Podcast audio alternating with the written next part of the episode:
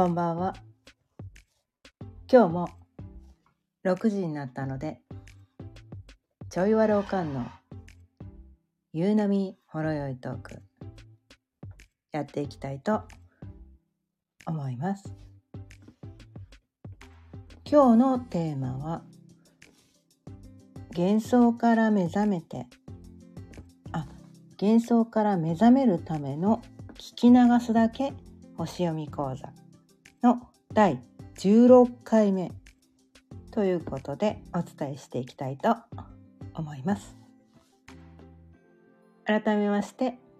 こんばんは。かよねです。毎日夕方6時からだいたい15分から30分ぐらいその日のテーマを決めて幻想から目覚めて自由に生きるための気づきのヒントをお伝えしています。ということでね。今日もね今一日おきにねこのね星読み講座っていうのをお伝えしているわけなんですけども。まあずっとねこの音声聞いてくださってる方は気づいた人気づかなかった人まあどっちもいると思うんですけど前回までね前回の星読み講座まではこう悩みを手放して悩みを手放すための聞き流すだけ星読み講座。っていうのをねやってたわけなんですけどあき今日からねまあ昨日からねこの、まあ、幻想から目覚めて自由に生きるための気づきのヒントっていうのをお伝えするっていうことにね昨日から変えてるのでこっちの星読み講座もねちょっと同じような感じで、うん、まああの題名が違うだけで伝えること何も変わらないんだけどでもこっちの方がね何のために、まあ、悩みを手放すっていうのはその私にとっての悩みを手放すっていうのはこの幻想から目覚めるっていうことで まあ表現方法が変わっただけでね。例えばこの色でねピンクっていうのと桃色っていうのが変わったぐらいの差なんですよ。確かに言葉は変わってるけど同じことじゃんみたいな。そう。何も変わってないんですよ。伝えたいことはね。ただよりよりねよりあそういうことねって。悩みを手放すってどういうこと？え悩みを手放してどうなんの？みたいな。そこがこうクリアになってなかったところがあそっか。そこを目指してるのねと。幻想から目覚めるってことを目指してるのねっていうのがより伝わりやすいかなと思ったのであえて書いてみました。はい、ということでねこのね前回の星読み講座までねこのね星座の話をね星座っていうののこうなんでこの星座がその性質なのかって言われることのこう仕組みみたいなのをね前回と前々回でお伝えしてきてて前々回ではそのね星座ごとにこの動きの性質が違うよ3つの動き方があるよっていうことでまあこれはね 動き方については前々回でも伝えたし前回でも伝えたからもう今日は動きのことは言わない。で前回はねこのねエレメントってやつですね。エレメント。4つのエネルギー、まあ、価値観みたいなのがあってそれは火火と地、まあ、土ですね。土と風と水っていうね4つのエレメントごとにこうねこの十二星座っていうのが4つのエレメントに分かれるよと。でそのエレメントごとにそのねその星座が持ってるその星座の人の価値観が変わるよって何が大切なのかが変わってくるよっていうことをねお伝えしてきました。はい、まああまりくどくどお伝えしてもあれなのであの興味がある人は前回の音声をね聞いていただければと思うんですが、うん、まあ今日今日もね今日はあ前回はね前回はその4つのねあのエレメントに分かれたから4区分っていうね言い方をされたりします。で今日お伝えしたいのは2区分ってやつです。2なんですね。3と4と2って 234にしろよって話なんだけどなんとなくねこの順番が私の中ではすごくしっくりきてて、うん、この順番で伝えるのがいいかなと思ってこの星読み講座とかねまあ本で本も書いてたりするんだけど全部この順番でね書いてたりするんですね。うん、なんとなく私の中でこの順番が一番いいんじゃないかっていうのがあるから、ね、人によっては234じゃないのかよって突っ込みたいかもしれないけど多分こっちの順番の方がいいと思うんですね。うん、で今日の肉分ってどういうことなのかっていうとこうね陰と陽のエネルギーにこの十二星座が分かれますよっって話なんですね。うん、で陰と陽とも言えるしこうプラスとマイナスとも言えるし男と女っていう風にも言えるしなんかこういろんな言い方ができるんですね。うん、でこの世ってまあその2極に分かれるっていうじゃないですか。ね。でもそのどっちがいい悪いじゃないんですよね。ここで言う2曲はね、まあ、プラスとマイナスっていうとなんかプラスの方がいいんじゃないのって思うかもしれないけど。まあそうとばかりも言えないよね。この世は陰陽の法則でできてたりね。このこの世にはね男と女ってねあるじゃないですか。うん、で今日はねこのね2曲についてお伝えしたいんですけど。まずはこのねこの陰陽の陽の方ね。陽の方から先にお伝えします。これ星座で言うとお羊座双子座獅子座天秤座伊手座水亀座っていうのがねこの陽のエネルギーの人たちなんですね。うん、でと同時にこう、まあ、陽だからねプラスのエネルギーを持ってる人たちで男性性のエネルギーを持っている人たち。でこれはどっちあのね能動的なエネルギーですね。ちょっと自分から押し出すような矢印がこう向かってるような感じのね、まあ、男性性のエネルギーってことだからやっぱり矢印がこう向かってる。何か目標になって向かう。能動的なこう押し出すようなエネルギーを持ってるのがこの6つの星座の人たちなんだよね。うん、でもう一つのねこの陰の方ね。陰陰であり、まあ、マイナスのエネルギーであり、まあ、女性性でありこの受動的なエネルギーですね。こうさっきはね能動的に対してこう受動的っていうね、うん、こっちのエネルギーの人たちがお牛座カニ座乙女座サソリ座ヤギ座魚座の人たちがこういうねちょっと受動的な、まあ、女性性のエネルギーを持ってたりするんですね。うん、でもねこう今まで散々お伝えしてきているようにこの、まあ、太陽系にある10個の天体が自分が生まれた時にそれぞれね10個がね何座のところにあったかって人それぞれ違うんですよ。まあ、生年月日とね生まれた時間生まれた場所によって変わってくる。でまあ、よくね星占いでいうところの星座っていうのは太陽がね自分が生まれた時に何座にあったかっていうことだけを言ってるから自分が星占いでいうところのね星座の要素だけじゃないんですよ。私はね、まあ、人によってね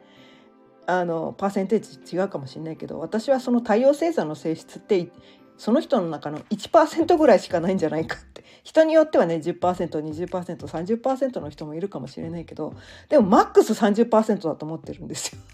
マックス30%少ない人は1%ぐらいしかその星占いでいうとこの要素はないんじゃないかって思ってて。でもその星占いマックス30%ぐらいしかないのにそれだけが自分だと思ってしまうと私なんかここに書いてあることいや全く当たってないわけじゃないけどなんか違うんだよねっていうことが起こってくるじゃないかなって思っててだからこうスピリチュアルは怪しい占いなんて信じられない占いなんて当たってないみたいななんかそういうこうなんていうのかな間ち間違ったじゃないけど勘違いが起きてきてるんだけど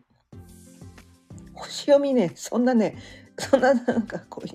1%のことだけ言ってないからみたいな他のいっぱいのこと言ってるから。うん、って言ってそのね生まれた時に10個の天体が何座にあったかっていうのが人それぞれ違ってそれがそのねその今日伝えるところのねこの男性性のね、まあ、プラスの方のところに天体が集まってる人、ね、男性性の要素がこう天体のね数ですね数の分布です。10個のうちのね1対9なのか、ね、5対5なのか3対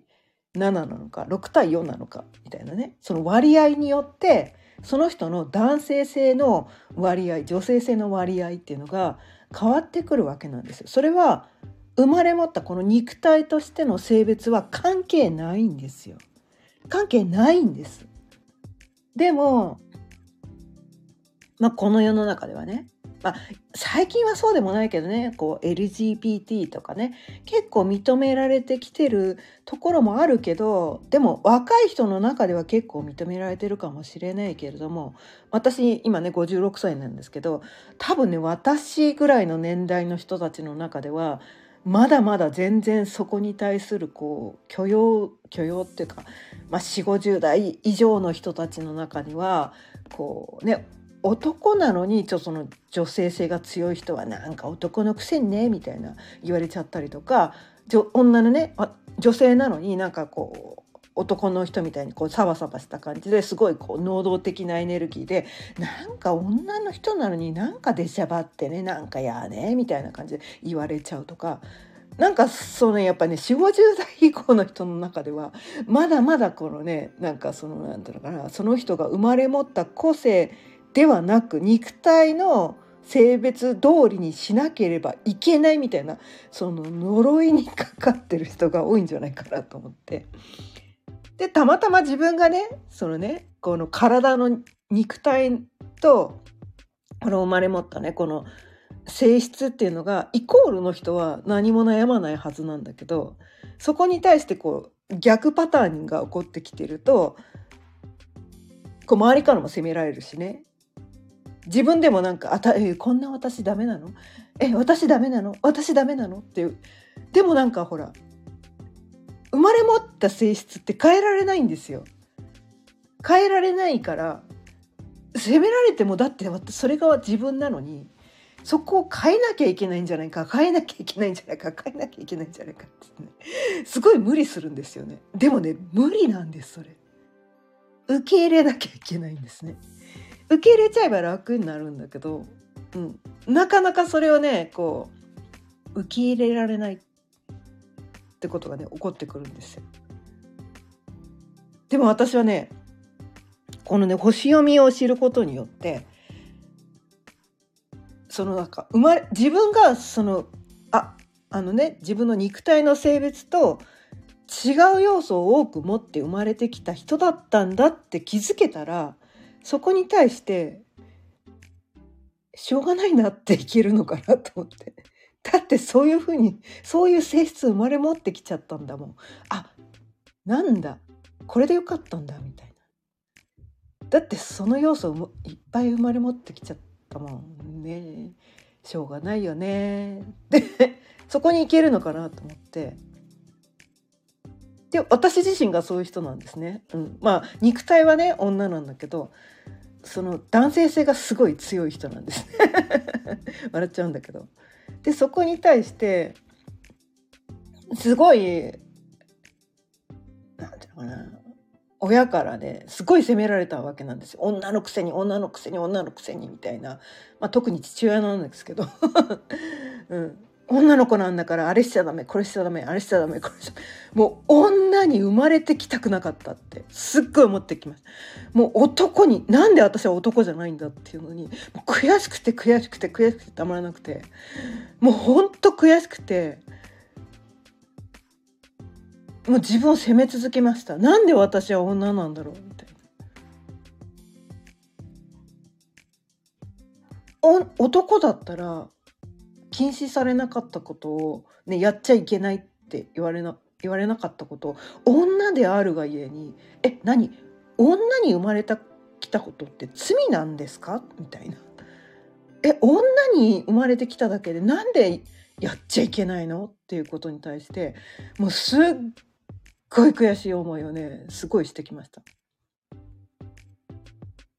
でもこのね星読みでこのね自分がその肉体として生まれ持ってきた性質とこうエネルギー的なね性質が違ったんだっていうところに気づけてあそういうことだったなって。でよくよくよく考えてみれば父親はやっぱ女の子は女らしくした方がいいっていうのはそれ当たり前のことだからまあ愛情からそれを言ってくれてただけなのかもしれない。どうどうだか分かんないけどね。どうだか分かんないけど。まあ普通考えればそうじゃないですか。ね女の子なのに こうなんか男の子みたいにしてたらこうね昔ねまあね私たちの生きてきた年代の人は女の子はやっぱり適齢期で結婚できなきゃね結婚があのねあの幸せイコール結婚みたいな時代だったんですよね。あの当時はね。昭和の頃はね。今今はね全然違うかもしれないけど。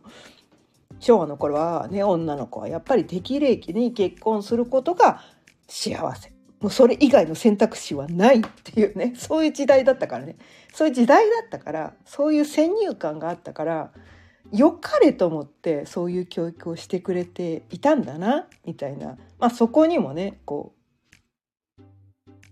思いつけたからね。だからねなんかこうすごい自分に対してもう親に対してもすごいなんかこうああなるほどねみたいな。なるほど。しょうがなかったんだね。あの時父親が言ってたのはまあそれは愛から多分言ってくれてたんだね。とも思えるし私がそのねいや女だっていうのは分かってるけどだってやりたいんだよっていうその欲求があったっていう自分を責める必要もなかったんだなみたいな、うん、だってそういう人だからしょうがないよね。みたいな。男性性強いんです。すいません。強いんです。私こういう人なんです。だからね普通の女の人みたいにこうね内助の功だけでね余計なことは言わないとか無理なんです。もうこの音声でも余計なことしか言ってない。余計なことしか言ってないかもしれない。ちょっとねだからね。結構ね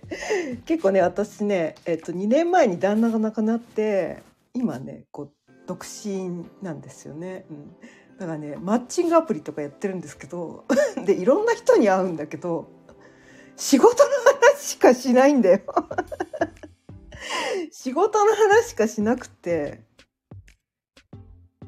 で「あなたって男の人ですよね」って言われちゃうの。笑っちゃわない？笑っちゃわない？そう私ね一日中ね寝て寝ても覚めても仕事のことしか頭にないの。それでこうパートナー探してんだよね。で何のためにパートナー探してるかっていうと一緒にビジネスしたいって。もう仕事しかないみたいな。どんだけ男性性強いねみたいな。でもこれが私なんです。これが私なんですよ。で星読みをね学んだことでそういう自分を受け入れることができたんですよ。でうちのね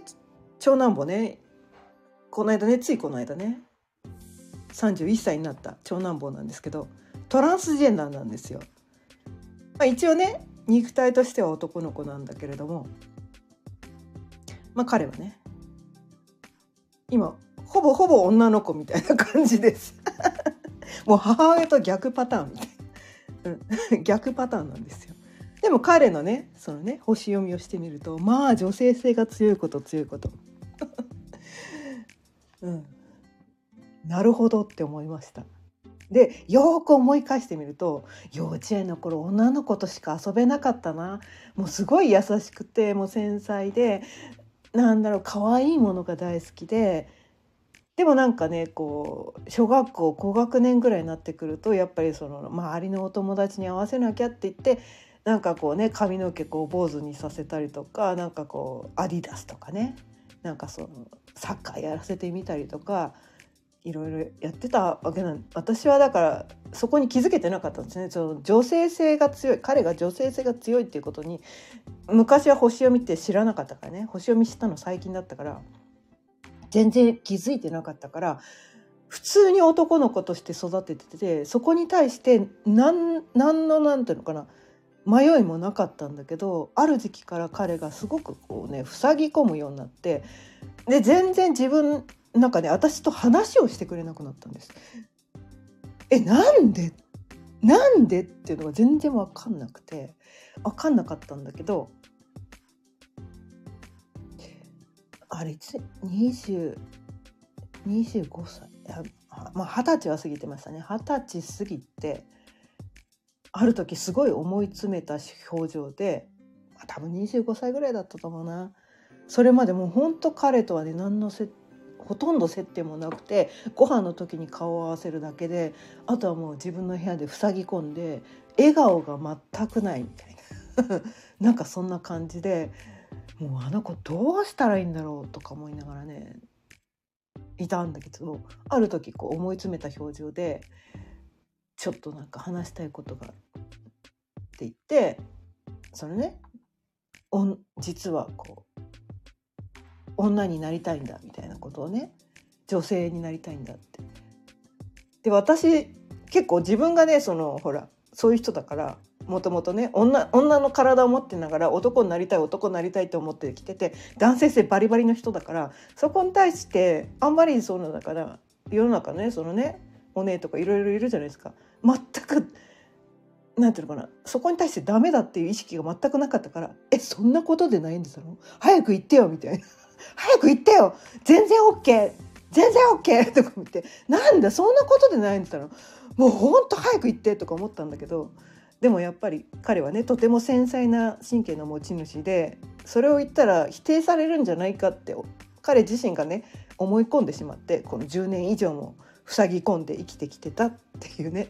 なんかそういうことをまあでもよくね打ち明けてくれたなって思うんだけど。それで今今ではねすっかり女の子の格好をしてるんだけど、うん、なんかねなんていうのかなこのねやっぱね人それぞれ生まれ持ったこの男性性女性性の割合ってこの肉体の性別とは関係なくあるんですよ。だからそこに対してこの肉体の性別に合わせなきゃいけないって思ってしまうとすごく苦しい人たちがいるんです。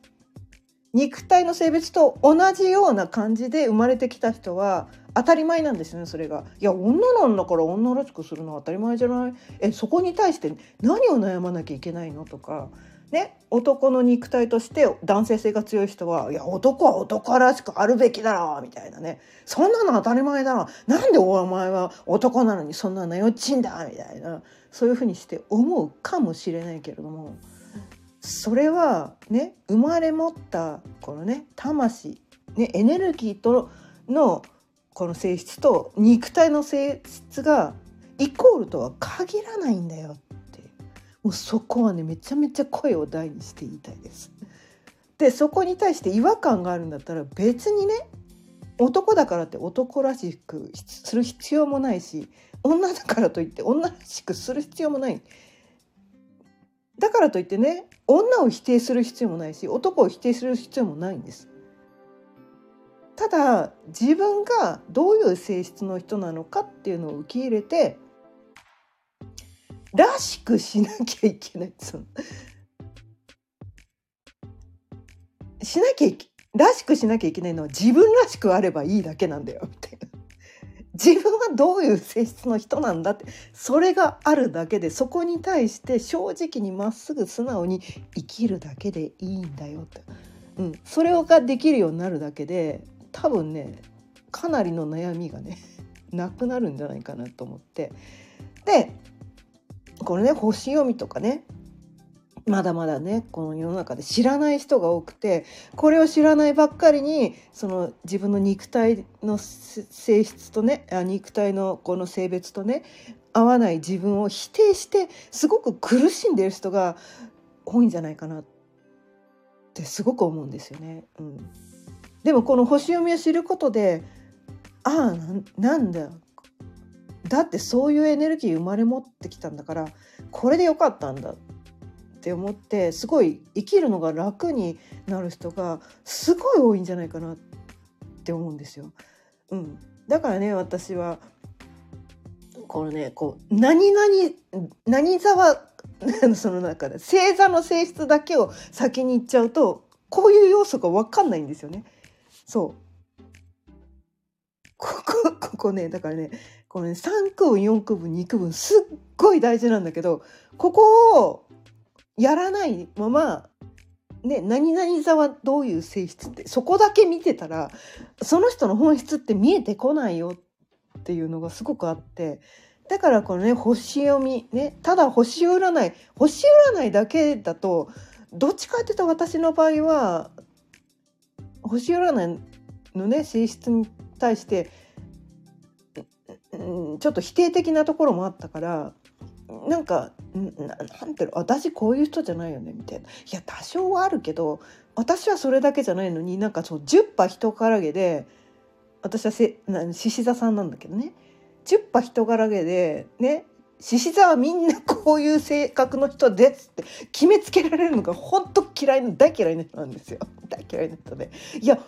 それも私の中で 1%2% ぐらいはあるけど私がそういう人だって決めつけられるのが超嫌な人なんですよ。だから私はねこの星読みっていうのはね人それぞれね人それぞれその人だけの性質があるっていうのを伝えてくれたのがこの星読みなんですよ。だから私はみんなにこの星読みをね知ってほしくてしょうがなくてそれをやることで今まで自己否定をしてきてたこと悩んできたことを全部手放すことができますよって、まあ、全部じゃないけどね100%じゃないけどかなりのかなりの部分手放せますよって。で自分がだってそれを生まれ持ってきちゃったんだからそういう人なのは当たり前じゃんって話なんですよ。だからそのねそこを知らないから気づいてないからね他の人はそうじゃないのに私もなんか私他の人と違うここの違うここダメなんじゃないかってみんな思ってるけどそうじゃないよ。そうじゃない。あなたにはあなただけの個性があってその個性をやるためにこの地球に生まれてきたんだから あなたの役割ちゃんとやってくださいって話なんです。否定しなくていい。否定しちゃダメどっちかっていうとね。否定しちゃダメなんです。否定しちゃもうもうピピーですピピー。もうあの父兄さん見てピピーって私は否定してる人見たら笛鳴らします。ペラナペナルティーみたいな。それやります。どうぞあなたの生まれ持った性質を素直に出してください。隠さないでください。否定しないでください。それを伝えたくてねこう一日おきにねこの星読み講座聞き流すだけ星読み講座っていうのをやってます。ね。なかなかねまだね星読みね。知ってる人は知ってるけど知らない人は全然知らない。多分この世の中の多分99%は多分知らないと思うから。地道なね草の根活動を。一日おきにやっております。はい。ということであ今日もね25分過ぎちゃったね。はい。今日も聞いてくださってありがとうございました。今日は幻想から目覚めるための聞き流すだけ星読み講座の第16回目ということでお伝えしてきました。今日も聞いてくださってありがとうございました。毎日夕方6時からだいたい15分から30分ぐらいその日のテーマを決めて幻想から目覚めて自由に生きるための気づきのヒントお伝えしています。今日の音声を聞いてくださってちょっとでも気づきのヒントになったなって思っていただけたらチャンネルのフォローやいいねボタンもぜひよろしくお願いいたします。それではまた明日。さようなら。